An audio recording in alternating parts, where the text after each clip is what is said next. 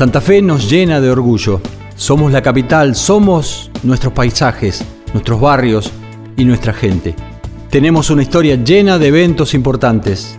Por eso, a los santafesinos hoy quiero invitarlos a que miremos nuestra ciudad con ojos de turistas, que la disfrutemos como si la viéramos por primera vez.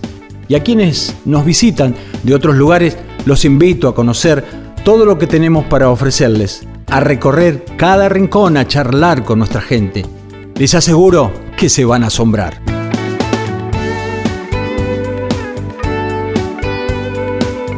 Hoy te invito a recorrer el puerto de Santa Fe.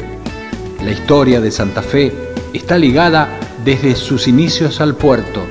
En este paseo te vamos a contar dónde nació, cómo fue el traslado y cómo surgió uno de los barrios más tradicionales de la ciudad.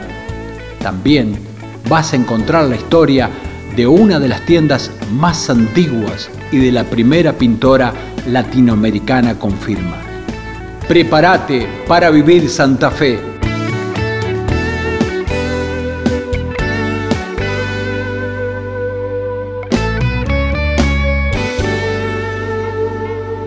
Hoy te invitamos a conocer el Paseo del Puerto, un recorrido que nuclea la tradición portuaria de la ciudad, barrios costeros y de pescadores, pujanza y progreso de la ciudad.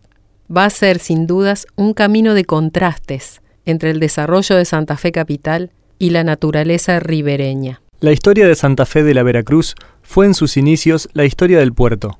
Desde su fundación, la ciudad fue pensada para abrir puertas a la tierra, para hacer enlace entre los virreinatos del Alto Perú, Paraguay y el Atlántico gracias a su posición estratégica. Es así que Santa Fe es considerada la ciudad puerto más antigua del país. Desde el 15 de noviembre de 1573, cuando Juan de Garay funda Santa Fe, el puerto comienza a brindar servicios de comercio y comunicaciones a toda el área de influencia del río Paraná y del río de la Plata. Con el paso del tiempo y con la reubicación de la ciudad, el puerto sufrió múltiples modificaciones y fluctuaciones en los volúmenes de carga. En 1662 se lo denominó Puerto Preciso. Esto obligaba a todas las naves que bajaban navegando por el Paraná a realizar escala y registrarse en Santa Fe.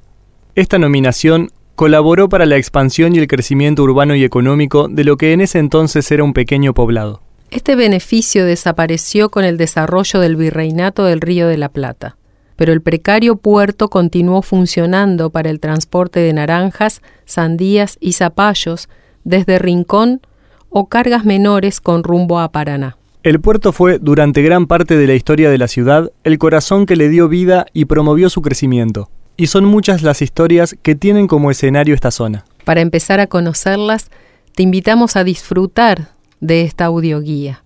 El paseo comienza en la Plaza Colón o el Palomar, como le decimos todos en la ciudad. Cuando llegues ahí, pasa a la próxima pista.